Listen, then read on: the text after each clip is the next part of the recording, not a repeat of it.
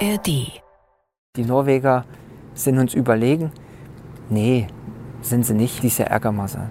Da wollen wir ran. Fips, ich kenne keinen Sportler, der so genau sein Trainingstagebuch geführt hat, der so konsequent und akribisch trainiert hat wie du. Egal ob es gestürmt hat, geschneit, geregnet, was auch immer, du hast dein Training durchzogen. Der Coach redet nicht nur und steht bei der, an der Seite, wenn jetzt schlechtes Wetter ist oder wie auch immer, sondern der ist auch dabei, der, der, der spürt auch den Schmerz. Und da weiß ich, okay, da ist es wichtig, da zu sein mit allem, was man hat als Coach, als Trainer. Versucht man dort den Athleten dort den Berg hoch zu brüllen.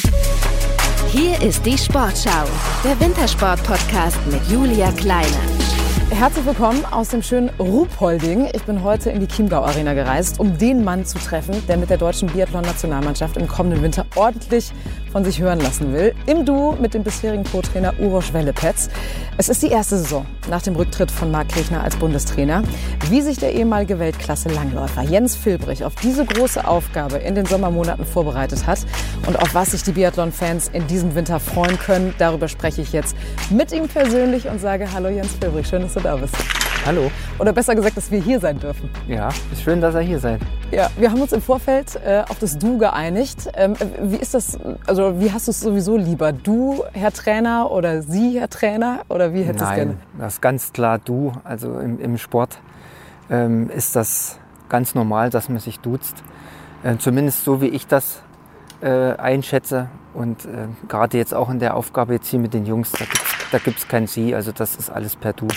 Genau. Also achtest du auch darauf, dass das alles so auf Augenhöhe passiert? Oder wie, wie ist das für dich? Also das muss man schon sagen, das war auch von Anfang an meine Intention, den Jungs auf Augenhöhe zu begegnen, mit ihnen gemeinsam äh, zu arbeiten, auf Augenhöhe zu arbeiten, weil es sind ja erfahrene Athleten, die schon lange dabei sind, auch sehr erfolgreiche Athleten und von daher ähm, war mir das ganz wichtig von Anfang an auf Augenhöhe zu sein und mit ihnen gemeinsam Dinge anzugehen. Wir sind ja jetzt gerade hier beim Sommertraining. Heute ist Ruhetag, ähm, aber normalerweise ist hier eine Menge los. Am 25.11. geht es los in Östersund.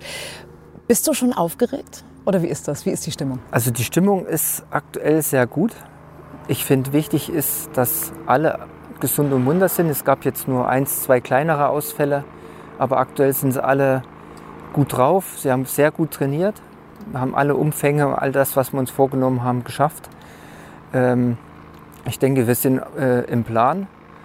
Und Aufregung, äh, ja, ich glaube, das kommt dann Stück für Stück, wenn es dann auf den Winter zugeht. Ich kenne das aus eigener Erfahrung. Im Moment ist es kein Problem. Aber wenn dann der erste Schnee liegt und die ersten richtigen Duelle auf internationalem Niveau stattfinden, wie zum Beispiel die Rennen in Schuhschön im, Vor im Vorfeld, da wird dann die Anspannung auch steigen und die Aufregung auch. Ich glaube, als Coach ist es auch normal, dass man da mit, mitfiebert und dort auch Spannung entwickelt. Jetzt hatten wir einige Sportlerinnen und Sportler schon hier bei uns im Podcast und die frage ich dann immer, hast du dir irgendwelche Ziele gesteckt? Wie ist es bei dir? Kann man sich als Trainer Ziele stecken? Die kann man sich auf jeden Fall stecken. Auch den, den Anspruch. Ähm, ich versuche immer auch meine Herangehensweise, so dieses Positivdenken, diesen eigenen Anspruch auch an die Sportler zu vermitteln. Ich glaube, es ist wichtig, dass die Sportler das merken, wie auch der Trainer tickt, auch dass der Trainer ehrgeizig ist und dort auch natürlich ähm, hoffnungsvoll und positiv gestimmt in die nächsten Monate äh, oder vor allen Dingen in die nächste Saison reinblickt. Und ähm, ja, ich als ehemaliger Langläufer hatte immer das Ziel, bei jedem Höhepunkt wollten wir immer um die Medaillen mitlaufen. Und diese, diese Grundstimmung, diese Grundherangehensweise, dieses Runde dort zu gewinnen, das versuche ich auch den Athleten mit auf den Weg zu geben. Einige von den Jungs haben schon Medaillen gewonnen. Warum sollte das jetzt auch nicht das Ziel wieder sein in der nächsten Zeit?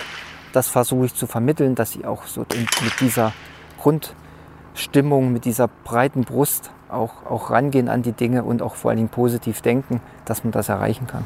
Apropos Ehrgeiz, du bist ja auch hier die Berge gestern hoch und runter gerannt, hast du eben im Vorgespräch äh, erzählt und hast jetzt auch Muskelkater. Also du machst es deinen Athletinnen und Athleten vor. Ja, ich glaube, das kommt auch gut an. Also wenn der Trainer dort mit dabei ist im Training, sei es auf dem Rad oder auf dem Skiroller oder auch jetzt zu Fuß, ist, glaube ich, schon wichtig. Dann haben die Athleten das Gefühl, okay, der Coach redet nicht nur und steht bei der, an der Seite, wenn jetzt schlechtes Wetter ist oder wie auch immer, sondern der ist auch dabei, der, der, der spürt auch den Schmerz. Und ähm, das war gestern äh, eine spontane Geschichte, wo ich gesagt habe, hey, ich laufe hier mit, ich gehe mit auf den Berg und laufe dann auch wieder mit runter. Ich war natürlich nicht so vorbereitet wie die Jungs und bin dementsprechend jetzt verkadert. Ähm, aber ja, da kommt halt auch der Sportler immer noch mal durch bei dem Trainer. Also du brauchst das dann auch noch? Ja, ich, ist, schon, ist schon wichtig, dass, dass ich mich auch sportlich betätige und dort sozusagen Abtraining mache. Auch als ehemaliger Athlet, äh, ist jetzt zwar schon ein bisschen her, aber ich halte mich gerne fit, ähm, kann dann den Athleten auch was zeigen. Das finde ich immer gut, wenn ich jetzt so in meinem, in meinem Tun als Trainer, so wo Technik wichtig ist, ähm, versuche ich den Athleten auch mal selbst was vorzuzeigen, was zu demonstrieren. Und da tue ich mich natürlich leichter, wenn ich noch eine gewisse Fitness an den Tag legen kann. Und bei diesem Traumwetter kann man das dann auch machen. Es ist gerade strahlend blauer Himmel, irgendwie gefühlt 30 Grad, obwohl es ist, glaube ich, irgendwie 14 oder 15 Grad. Hier geht so ein bisschen der Wind, aber es ist super warm, die Sonne scheint. Wir sind hier in diesem Biathlon-Stadion. Man hört im Hintergrund, dass äh, gerade geschossen wird, Schießtraining stattfindet. Eigentlich ist heute hier Ruhetag. Aber was ist los, wenn, wenn Training stattfindet? Wie sieht das dann hier aus? Was für ein Gewusel ist hier? Also am ersten Tag war es tatsächlich so, dass wir 8.30 Uhr hierher kamen und es war jeder Stand belegt. Also liegt auch an den Ferien hier in Bayern, aber man hat gesehen, sehr, sehr viele junge Kinder, die hier auch mit dem Luftgewehr geschossen haben. Viele junge äh, Trainingsgruppen. Die Schweizer waren da, ähm, die, die Stützpunktgruppe vom Andi Bönnbacher war da und dann wir natürlich als, als Nationalmannschaft. Also da war viel los, viel Trubel. Das sieht man natürlich auch diesen, diesen Standort Ruhpolding hier, wie, wie, wie, also die perfekten Bedingungen für, Bier, für den Biathlonsport. Ähm, ja, und am nächsten Tag haben wir dann gesagt, wir müssen eine halbe Stunde früher kommen. Kann nicht sein, dass wir hier die Letzten sind. Wir müssen frühzeitig da sein und Präsenz zeigen. Nicht, dass es heißt, die, die Cousinnummer, die Letzten haben Stand 1 bis 8 und sind dann aber gar nicht da. Äh, von daher haben wir ein bisschen Zug aufgenommen, dass wir dort äh, auch frühzeitig auch unsere Präsenz zeigen. Also jetzt im Spaß gesagt. Das, das zum Thema Ehrgeiz. Genau. Ja, man will auch zeitlich immer der Erste sein. Ähm, vor dieser Saison haben wir natürlich äh, viele Fragen an dich. Das hast du ja auch gerade gemerkt. Aber nicht nur wir haben viele Fragen, sondern wir haben natürlich auch Experten und Wegbegleiter gefragt, ob sie vielleicht Fragen an dich haben. Und wir haben auch welche bekommen. Möchtest du sie hören? Bist du bereit? Sehr gerne, ja. Dann würde ich doch mal mit dem ersten anfangen. Hi Fips, hier ist der Art. Ich habe die große Ehre, dir ein paar Fragen stellen zu dürfen.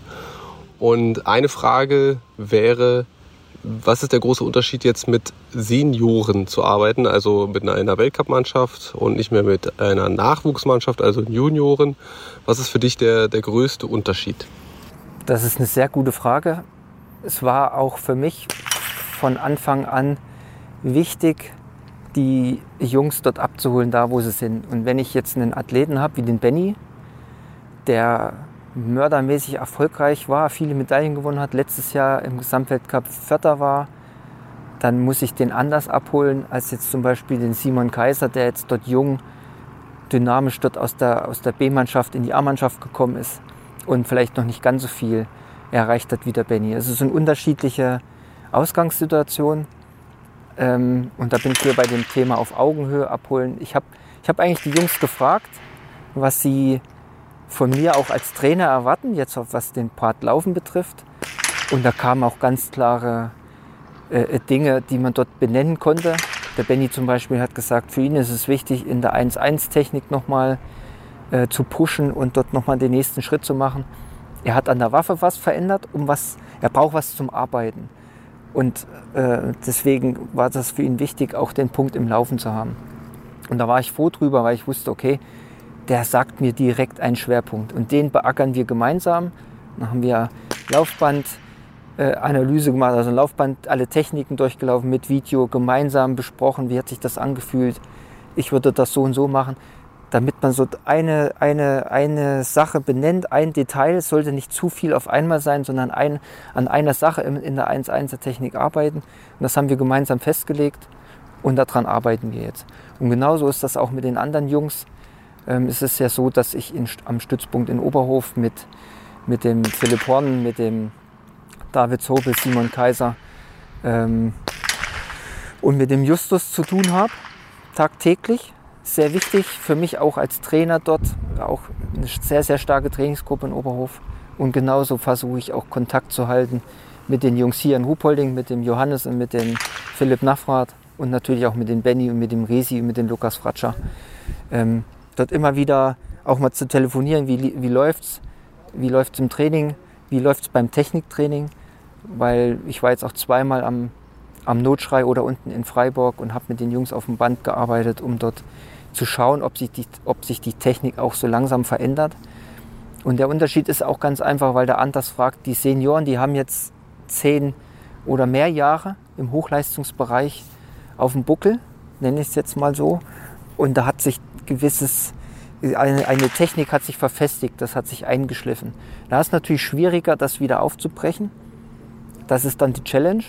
Bei jüngeren Athleten, die noch nicht ganz so viele Kilometer äh, gelaufen sind, ist es vielleicht ein Stück weit einfacher. Ähm, aber das Schöne ist jetzt hier, das sind absolute Vollprofis, die, die, die wissen, was sie wollen. Da muss ich nicht antreiben. Die haben alle ihre Ziele.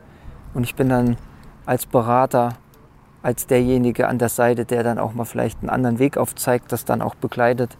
Es ist nichts Aufinstruiertes, sondern es ist eine gemeinsame Geschichte. Und das macht großen Spaß. Und äh, wie gesagt, das sind alles Profis und ähm, ich freue mich auf die nächsten Wochen.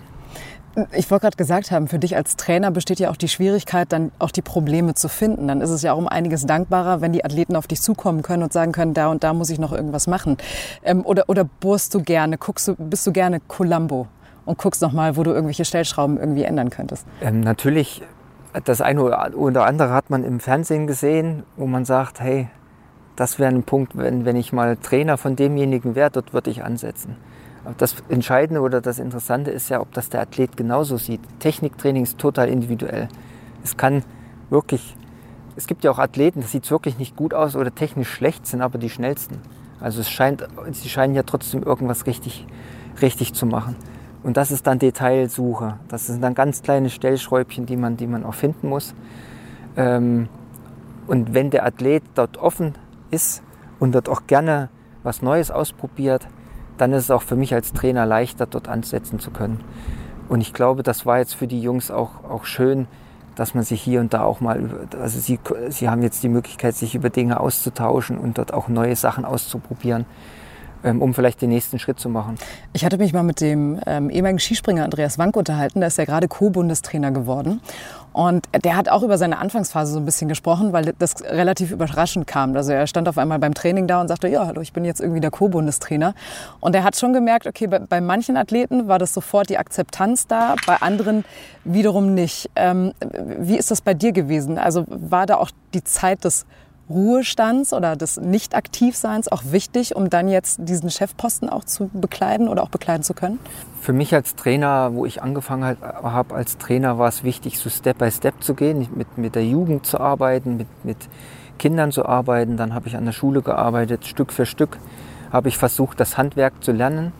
Mir war auch bewusst, dass ich jetzt auch als Hochleistungsathlet hat man vielleicht viel auf dieser Ebene gelernt aber ich glaube, es gehört zum Coaching, gehört halt mehr dazu. Viele Erfahrungen auch mit, mit kleinen Kindern zu arbeiten, gehört auch dazu. Dann ist man ein kompletterer Trainer. Und dann Step by Step zu gehen, um vielleicht dann irgendwann für die Aufgabe bereit zu sein, um Dinge auch besser verstehen zu können.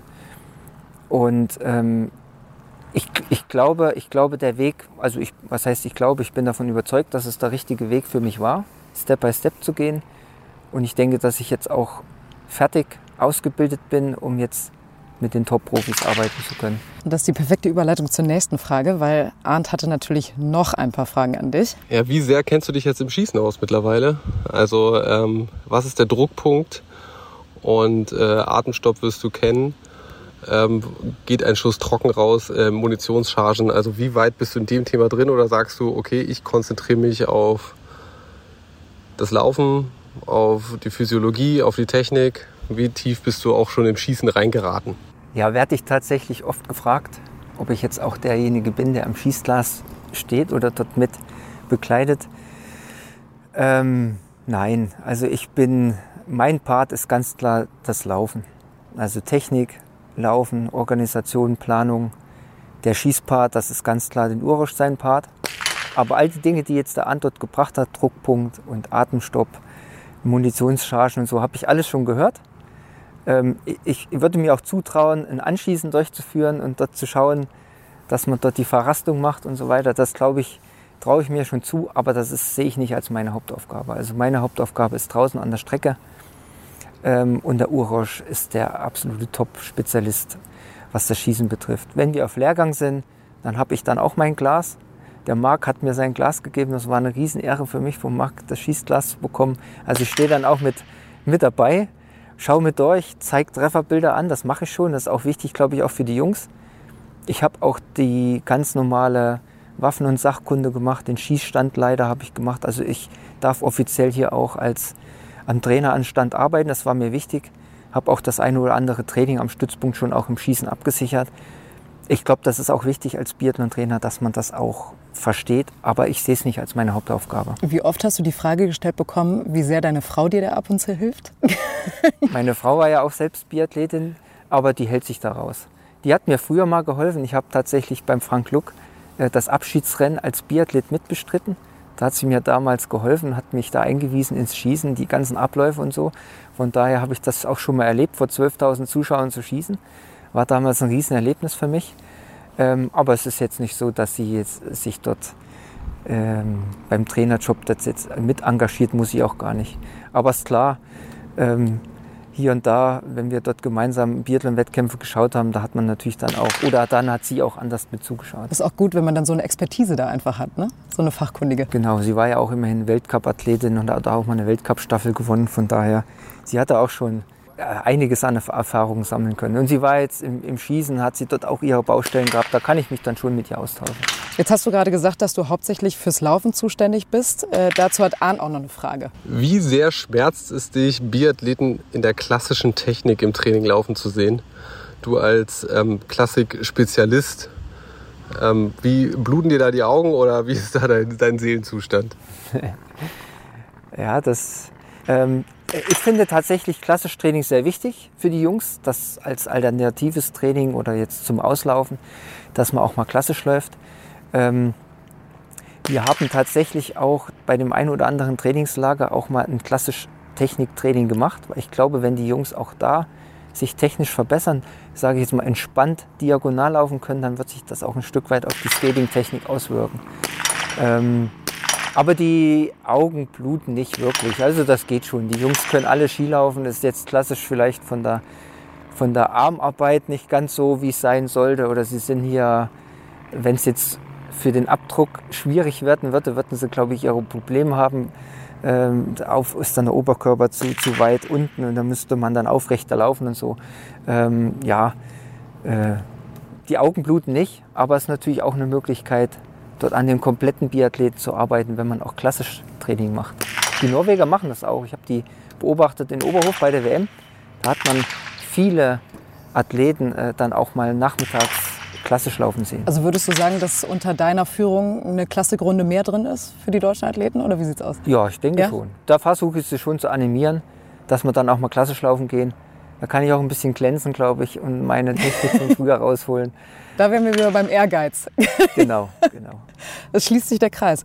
Ähm, kommen wir noch mal ganz kurz zu deiner Ära als Langläufer. Ähm, du warst damals nämlich sehr erfolgreich als Langläufer unterwegs, unter anderem ja Silber und Bronze mit der 4x10 Kilometer Staffel in Turin 2006 und Salt Lake City 2002. Aber hattest du selber auch mal den Wunsch, umzusteigen, also Biathlet zu werden, so wie Efi Sachen-Barastele zum Beispiel oder Denise Hermann-Wick? Also bei mir persönlich ist es ja so, mein Vater war viele Jahre Biathlon-Trainer, meine Frau ist ehemalige Biathletin. Ähm, es ist jetzt nichts völlig Neues gewesen, ist auch berechtigt, weil mein Vater als Biathlon-Trainer auch gefragt worden ist, der Junge kann doch irgendwann mal Biathlon machen. Ähm, ich habe mich damit allerdings nie befasst, weil ich eher der, der eher so der Klassischläufer war, der Klassiker war. Ähm, und ich war einfach sau, auch saumäßig erfolgreich im Langlauf. Ich habe mich damit nicht auseinandergesetzt. Als ich bei dem Frank Lux seinem Abschiedsrennen mitgemacht habe, da war natürlich die Aufregung groß. Da waren sie alle, oh, jetzt, weil ich mich gar nicht so schlecht angestellt hatte beim Schießen, jetzt wechselt der vielleicht. Das war 2004. Ähm, aber ich habe mich nicht wirklich damit beschäftigt. Und mein Sohn macht auch, ist auch Langläufer. Und auch bei ihm ist es nicht so. Der ist Langläufer mit Leib und Seele. Da habe ich überhaupt keine, keine Bedenken oder da würde ich jetzt nicht davon ausgehen, dass der jetzt auch irgendwann mal zum Biathlon wechselt. der ist auch Langläufer, so wie ich das damals war. Ich habe mich damals nicht beschäftigt mit einem Wechsel. Wirklich nicht. Aber ist man da als Papa dann stolz drauf, dass der Sohn quasi so in die Fußstapfen tritt? Oder wie, wie ist das für dich? Hätte er auch gerne was anderes machen können, zum Beispiel Spieler bei Bayer Leverkusen werden? ähm, der hat viel ausprobiert. Es ist auch wichtig als kleiner Junge, dort viele Sportarten auszuprobieren. Ähm, und er ist beim Langlauf gelandet. Und ich bin sehr, sehr stolz auf ihn. Er ist jetzt auch am Sportgymnasium mittlerweile. Mit seinen 14 Jahren macht er dort auch einen guten Eindruck. Er hätte auch Fußballer werden können, aber ich glaube, wenn er in Thüringen in Oberhof aufwächst, dann wird man von Haus aus Wintersportler. Und ich finde es schön, dass er seinen Langlaufjob so gut macht. Also der Papa ist stolz und wir sagen aber noch mal ganz schnell vielen Dank an unseren Sportschau-Biathlon-Experten Arne Pfeiffer. Er ist ja mittlerweile auch im Nachwuchsscouting beim DSV gelandet. Seine größten Erfolge die Siege bei den Olympischen Winterspielen 2018 und den Biathlon-Weltmeisterschaften 2011, jeweils im Sprint sowie bei der WM 2019 im Einzel über 20 Kilometer. Er ja auch bei uns im Sportschau Wintersport Podcast mit einer sehr, sehr schönen Folge vertreten. Findet ihr natürlich auch in der ARD Audiothek. Aber damit sind wir natürlich noch lange nicht fertig. Wir haben nämlich jemanden dazu bekommen, dir Fragen zu stellen, den du sehr, sehr gut kennst und mit dem du viele Jahre lang sehr, sehr erfolgreich warst als aktiver Sportler. Servus Fips, hier ist der Tobi. Jetzt bist wahrscheinlich überrascht. Aber das ARD Sportschau Podcast Team hat mich gebeten, dir ein paar Fragen stellen zu dürfen meine, wir waren ja viele Jahre gemeinsam im Skilanglauf unterwegs, haben viel erleben dürfen, positive Dinge wie negative, aber die Zeit hat uns natürlich auch sehr geprägt und du hast ja auch schon immer gesagt, du wirst später mal Trainer werden. Und ich kann dazu sagen, Fips, ich kenne keinen Sportler, der so genau sein Trainingstagebuch geführt hat, der so konsequent und akribisch trainiert hat wie du. Egal ob es gestürmt hat, geschneit, geregnet, was auch immer, du hast dein Training durchzogen. Und am Ende des Tages waren wir damit sehr erfolgreich. Jetzt zu meinen Fragen, die mich und wahrscheinlich auch die Zuhörer sehr interessieren würde. Was reizt dich jetzt besonders an dieser neuen Aufgabe, die A-Nationalmannschaft der Biathlon-Herren trainieren zu dürfen? Ja, für mich ist das eine brutale Aufgabe. Also ich bin da auch sehr, sehr dankbar, dass ich da überhaupt gefragt worden bin, da ein, zwei Tage drüber nachdenken können. Aber es war natürlich für mich brutal, diese Aufgabe angeboten zu bekommen und bin da auch sehr, sehr stolz drauf. Ähm, und ja, es ist ein brutaler Reiz, ich habe es vorhin schon gesagt, weil ja, man hat mit Athleten zu tun, wie der Benny, wie der Resi oder der Philipp Horn oder so, wie gesagt, Medaillengewinner Olympiateilnehmer. Ähm, und, und das ist schon was Besonderes, die Jungs auch noch mal begleiten zu dürfen und vielleicht mit den Jungs was Neues zu entwickeln. Und natürlich auch aufstrebende Athleten wie ein David oder wie ein Simon oder wie ein Justus auch zu begleiten, damit die Jungs den nächsten Schritt machen. Wie gesagt, das Arbeiten mit absoluten Vollprofis. Tobi hat gesagt Trainingstagebuch, da hat er absolut recht. Ich bin da wirklich pedantisch, was das betrifft. Und die Jungs machen das gut. Also ich habe hier einige Jungs, da habe ich gedacht, okay, schaust du mal in die Trainingsdatendokumentation rein und alles parat. Also haben sie alles da. Auch als Trainer konnte ich schauen oder Revue passieren lassen, was man trainiert hat. Ähm, also das Arbeiten mit Pro absoluten Vollprofis, die auch schon Medaillen gewonnen haben, das ist, das ist ein brutaler Reiz. Und das ist auch aufregend, ja, muss ich sagen. Wer jetzt nicht so wirklich weiß, was ein Trainingstagebuch ist, wie sieht das aus? Wie kann man sich das vorstellen? Wie ein normales Tagebuch oder? Also früher war es tatsächlich ein Buch oder ein Hefter. Habe ich selbst noch äh, mein, mein Training protokolliert, eingetragen. Ähm, mittlerweile ist das alles in Apps oder webbasierend kann man das ähm, eintragen. Zum Beispiel beim IAT gibt es dort eine Internetseite, wo man das einträgt. Wichtig für den Athleten, weil man dort genau sieht, wie viel Umfänge hat man geschafft, wie viele Intensitäten habe ich trainiert.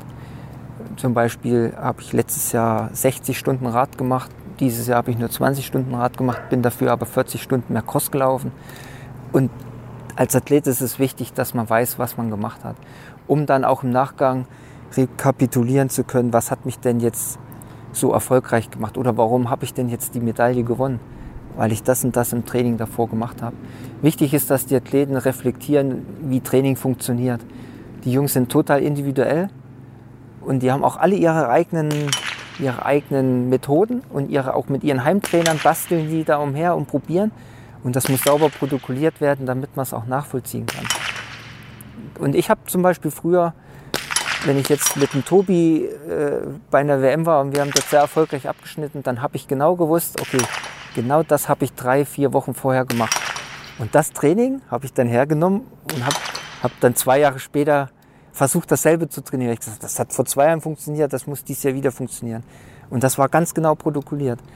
Und deswegen ähm, ist das so wichtig. Die, die Sportler lernen dadurch, sich mit Training auseinanderzusetzen. Ähm, jetzt bist du ab dieser Saison äh, hauptverantwortlich äh, als Trainer für die A-Nationalmannschaft. Wie hast du auf die vergangene Saison geguckt? Hast du da schon drauf geschaut oder wie bewertest du die, das Abschneiden, die Ergebnisse?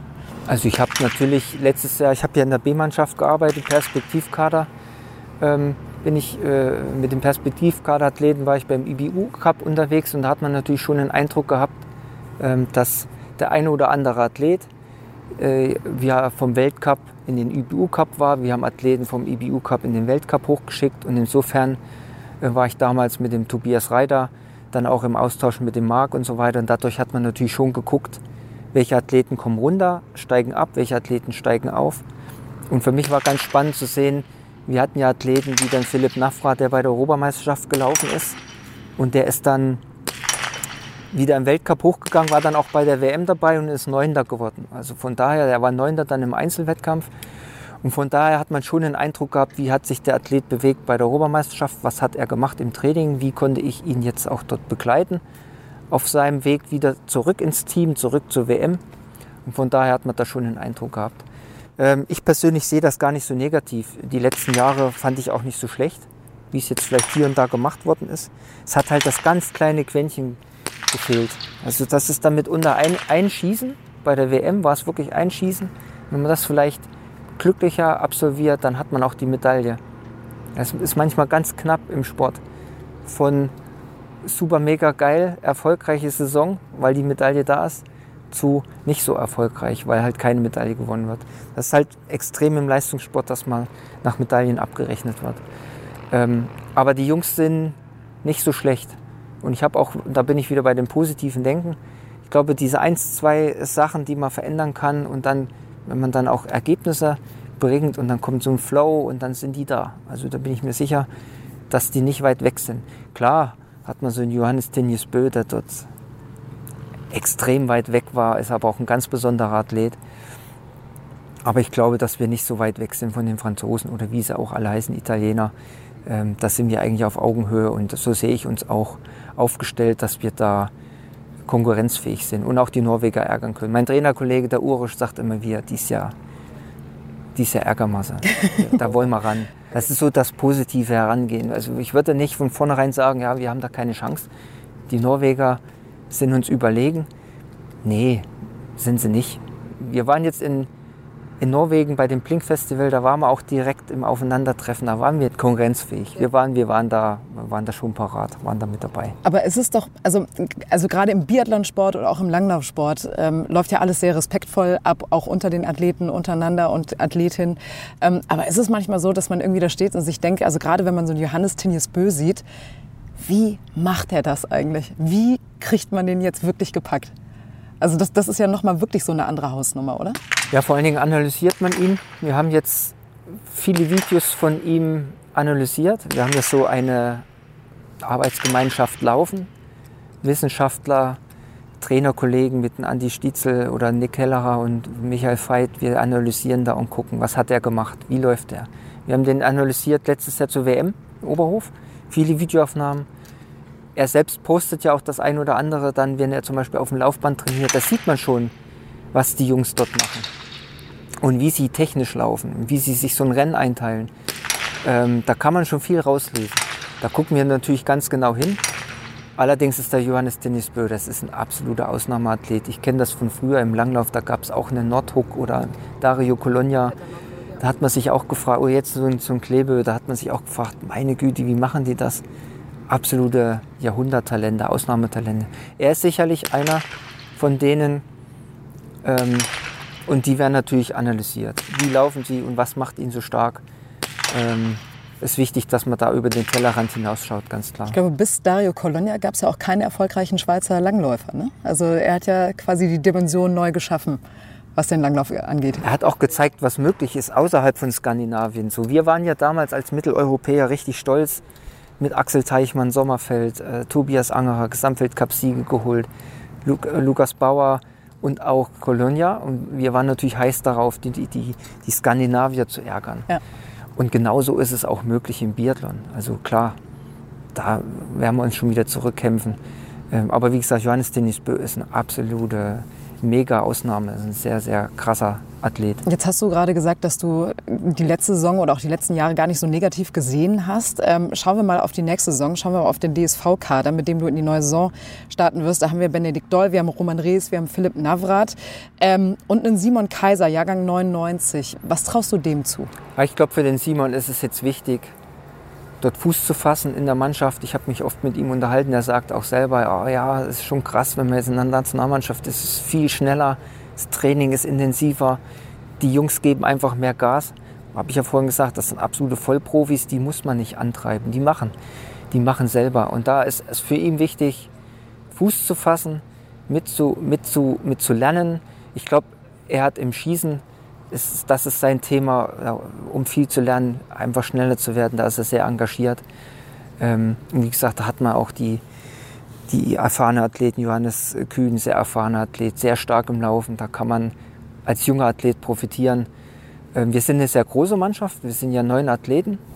Genau, es kommt ja noch Philipp Horn, Lukas Fratscher, Johannes Kühn, Justus Strelo, David Zobel sind ja auch noch mit dabei. Ja, es ist eigentlich, äh, es ist eine, wirklich eine sehr große Mannschaft, aber auch bewusst so gewählt. Es sind die Besten der Besten jetzt in Deutschland zusammengezogen und die harmonieren prächtig, die, die kennen sich seit vielen Jahren. Wir haben drei Stützpunkte, ist jetzt auch nicht zu viel, sondern da, da, da rücke ich auch sehr eng zusammen mit dem Tobias Reiter, Roman Böttcher. Sensationell gute Trainer, die beiden. Es macht einen Riesenspaß, mit denen zu arbeiten. Ähm, das ist mir auch sehr wichtig, dass die Heimatstützpunkte, dass es gut funktioniert, dass die Athleten auch sich gut aufgehoben fühlen an den Heim Heimatstützpunkten.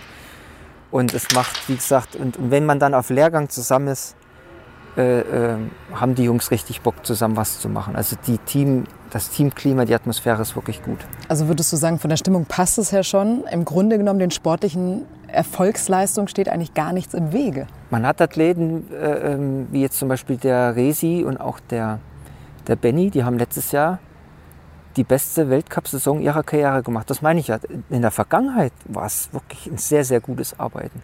Ein sehr erfolgreiches Arbeiten. Die waren nicht weit weg. Also, wie gesagt, die haben ihre besten Saisons abgeliefert. Justus Strelo, beste Saison. Da war das erste Mal im Weltcup überhaupt dabei. David Zobel auch. Also, eine komplette Weltcup-Saison waren sie dabei. Es gibt viele Athleten, die in den letzten Jahren ihre besten Leistungen gebracht haben. Und jetzt versuchen wir den nächsten Step zu organisieren. Die Jungs waren nicht weit weg und, und jetzt haben wir eine gute Atmosphäre. Ich hoffe, dass wir relativ schnell auch bei den ersten Weltcup-Stationen vielleicht auch das ein oder andere Top-Ergebnis auch schon bringen, dass auch die Ruhe da ist in der Mannschaft, dass nicht gleich wieder Druck da ist. Ähm, und dann wird sich das schon entwickeln. Wie gesagt, da bin ich sehr positiv. Wir Deutschen, wir neigen ja auch sehr gerne zu meckern und vor allem auch kritisch zu sein. Das hat man jetzt auch bei den Leichtathletik-Weltmeisterschaften gesehen. Ähm, hinsichtlich, dieses Thema wird euch ja wahrscheinlich auch beschäftigen. 30 Millionen weniger für die Sportförderung. Ähm, wenn du solche Nachrichten liest oder solche Nachrichten auch bekommst, mit denen du ja dann auch arbeiten musst, mittelfristig, langfristig gesehen, ähm, kräuselst dir da die Stirn und fragst dich umso mehr, ja, wo sollen wir denn die Athleten herholen, wenn wir eigentlich gar nicht die finanzielle Unterstützung dafür bekommen? Ja, allgemein im deutschen Sport äh, gibt es da viele Fragezeichen. Das habe ich auch äh, alles gelesen, auch natürlich gesehen. Die Weltmeisterschaft in der Leichtathletik und so weiter habe ich natürlich auch mit Aufmerksamkeit verfolgt. Auch jetzt die ganzen kritischen Stimmen, ähm, was jetzt auch den Schulsport betrifft und so weiter. Ich, wie gesagt, ich habe meine eigenen Kinder, ist genau dieselbe Frage gewesen. Ähm, kommen Sie in den Sport rein? Werden Sie, wird das Feuer angezündet? Können Sie dann den guten Weg gehen von, von einem kleinen Kind bis zu einem Olympiasieger? Wird spannend zu sehen sein, wie das auch mein Sohn, äh, äh wie, wie er seinen Weg geht. Aber das sind wirklich viele, viele Fragezeichen. Und äh, ich hoffe, dass man da auch bewusst in der nächsten Zeit rangeht und diese Fragezeichen beackert diese ganzen, äh, dieses, die, die Sportabzeichen, der Schulsport auch allgemein.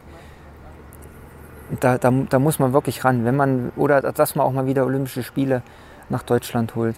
Das sind viele Dinge, die das Feuer auch wieder anfachen können. Deutschland ist eine Sportnation, aber irgendwie ist es dann in den letzten zwei, drei Jahren wirklich in die falsche Richtung gegangen. Sehe ich auch.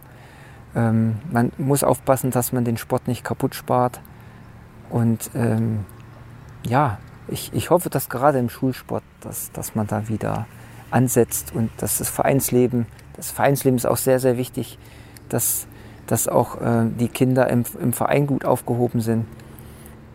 Aber allgemein ist das eine, eine schwierige Frage, weil so viele Faktoren, so viele Einflüsse mittlerweile da sind auf die Jugend, auf die Kinder. Ähm, wir müssen es versuchen, wieder mehr auf den Sport zu lenken. Das ist ein ganz, ganz breites Feld mit dem ich natürlich auch als Nachwuchstrainer dort zu tun hatte. Und in Kommunikation zu bleiben, ist, glaube ich, auch mit das Wichtigste mit allen Verantwortlichen, dass halt eben auch der Sport in Zukunft dann nicht kaputt gespart wird, so wie du das gesagt hast. Blicken wir noch mal ganz kurz auf die A-Nationalmannschaft der Frauen. Äh, ganz kurz. Ähm, so, jetzt ist Olympiasiegerin und Weltmeisterin Denise Herrmann Wick weg und hinterlässt dann natürlich eine ganz große Lücke mit Blick auf den Kader der Frauen. Welche Athletin traust du denn am ehesten zu, diese Lücke zu schließen? Ja, das Schöne war, ich habe ja letztes Jahr auch mit der B-Mannschaft der Damen gearbeitet, auf Lehrgang und auch im IBU Cup. Ähm, ich glaube, dass die Hanna Kebinger in der Lage ist. Ich will jetzt aber die Hanna nicht unter Druck setzen. Die Hanna weiß das, ich habe sie dort auch begleiten dürfen. Aber ich glaube, die Hanna ist sehr talentiert und sehr komplett. Also im Schießen extrem stabil, Stehenschießen vor allen Dingen, ähm, im Laufen extrem stabil, sehr fokussiert. Ähm, der traue ich das auf jeden Fall zu.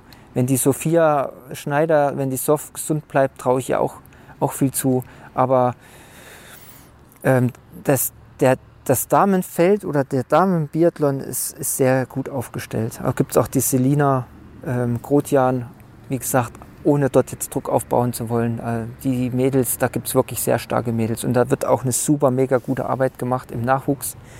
Ähm, und da glaube ich, da muss uns nicht bange sein. Ja, also da muss es uns, uns wirklich nicht bange sein.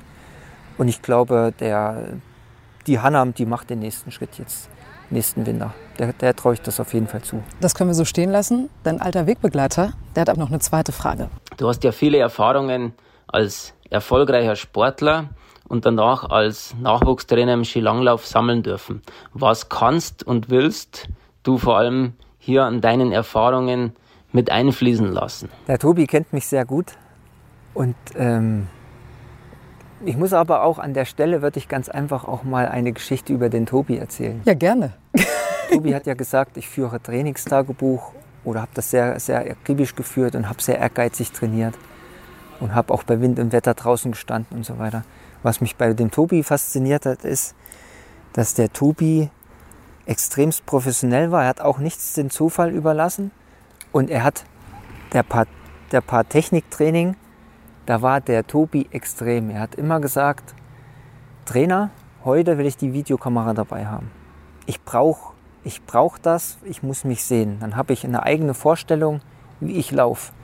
Und ich habe jetzt das und das am Arm verändert oder am Ellenbogen. Hat er einen Trinkgott gehabt.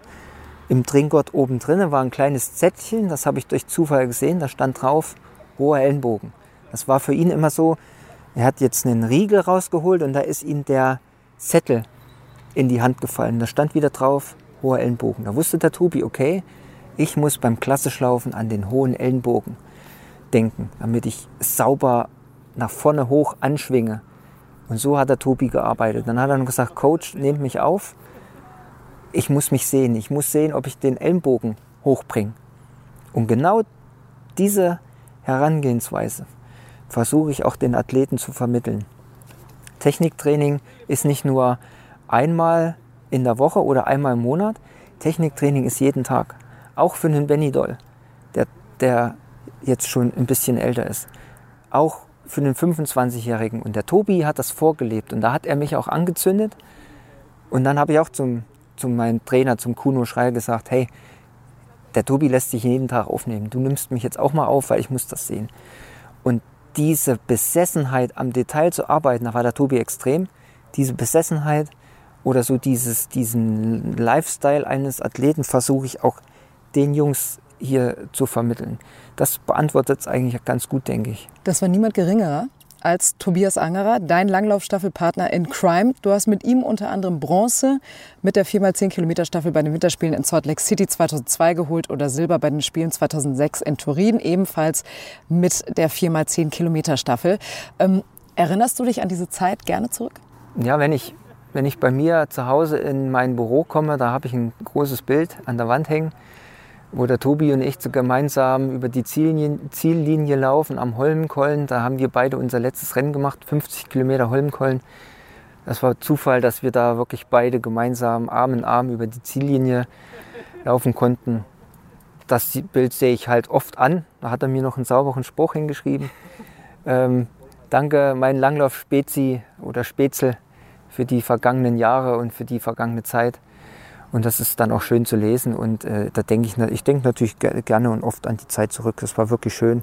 Und wie gesagt, das Bild hängt bei mir im Büro. Hat einen Ehrenplatz bekommen. Erinnerungen, die einem niemand nehmen kann, egal was los ist ne? oder passiert. Genau.